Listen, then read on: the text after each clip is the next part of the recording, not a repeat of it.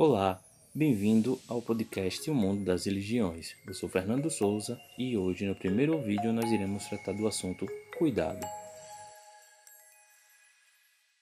Cuidado é um tema bastante discorrido nas diversas matrizes religiosas. E para o momento que estamos passando, é de suma importância que possamos discuti-lo tanto no âmbito virtual quanto em nossa comunidade. Diversas religiões e diversos religiosos trataram desse assunto durante vários momentos da história. Sem dúvidas, uma figura mais importante a tratar do cuidado foi Jesus. Jesus foi uma pessoa que viveu integralmente para o cuidado, para o serviço. Ele servia todos aqueles que o seguiam e aqueles que também não seguiam. Aliás, o propósito de sua vinda foi o cuidado com o homem. Além disso, diversos trechos da Escritura, da Bíblia Sagrada, vão falar sobre a questão do cuidado, Aliás, na epístola de Tiago, no primeiro capítulo, verso 27, vai falar que a religião que Deus, o nosso Pai, aceita como pura e imaculada é esta. Dois pontos. Cuidar dos órfãos e das viúvas em suas dificuldades. Então, nós vemos que para a religião cristã, o cuidado é sem dúvidas o ponto, um dos pontos principais de sua teologia. Não é diferente no Islã. O islamismo possui como livro sagrado o Alcorão, o Alcorão é um livro dividido em suratas, e na quinta surata, chamada Al-Maida, em seu versículo 32, diz algo que, sem dúvida, é uma frase bastante conhecida por não religiosos, por não muçulmanos, e que por muitas vezes é confundida como, como se fosse uma frase cristã, mas ela está lá no Alcorão. E ela diz o seguinte, abre aspas, de sorte que prescrevemos aos israelitas que quem matar uma pessoa sem que esta tenha cometido homicídio ou semeado a corrupção na terra, será considerado como se tivesse assassinado toda a humanidade. Quem a salvar será reputado como se tivesse salvo toda a humanidade. Então, diante do momento que estamos passando, de uma epidemia que já matou mais de 50 mil pessoas, mais de 70, já estamos encaminhando para mais de 60 mil, é, o religioso deve proceder, como ele deve agir, certo? Tanto o Islã quanto o cristianismo, e nós podemos ir também para o budismo, e eu acredito que em todas as matrizes religiosas a vida está acima das suas leis, ela está em primeiro lugar. Então, como um religioso deve agir diante dessa situação? Essa é uma dúvida que é, está, a gente já vi vários debates sobre esse questionamento, e eu acho que todo religioso ele deve agir segundo essas máximas das suas respectivas crenças. Eu acho que não é só se importar consigo mesmo o religioso ele deve viver para o serviço, para o próximo, assim como os grandes líderes religiosos viveram. Então, quando a gente coloca a nossa, o nosso desejo de sair, de ir para uma praia, de mesmo que estejam abrindo comércio e, e shopping centers, nenhum, nós não temos a necessidade de ir a uma praia, porque é nesse momento que a gente está pensando no nosso bem-estar, no nosso eu, está ignorando aquela outra pessoa que às vezes não tem uma condição de, de ir para um hospital de qualidade, de um serviço de saúde bom, às vezes tem idade avançada, às vezes tem problemas de saúde que podem se agravar com o corona. Então, o que falta é isso, realmente. É interessante, nós vivemos, e vale salientar que nós vivemos em um país que, segundo o último censo, 87% da população se identifica como cristão.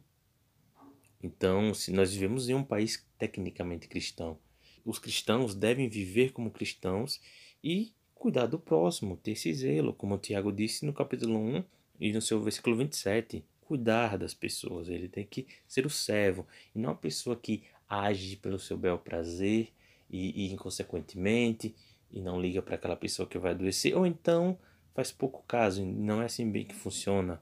Então é muito estranho que os dois maiores países cristãos, que é os Estados Unidos com um maior número de protestantes e o Brasil, sejam os dois países que mais morrem pessoas por conta do coronavírus. Isso tem a ver com o quê? Com o despreparo de governantes, claro, mas também com o despreparo da população.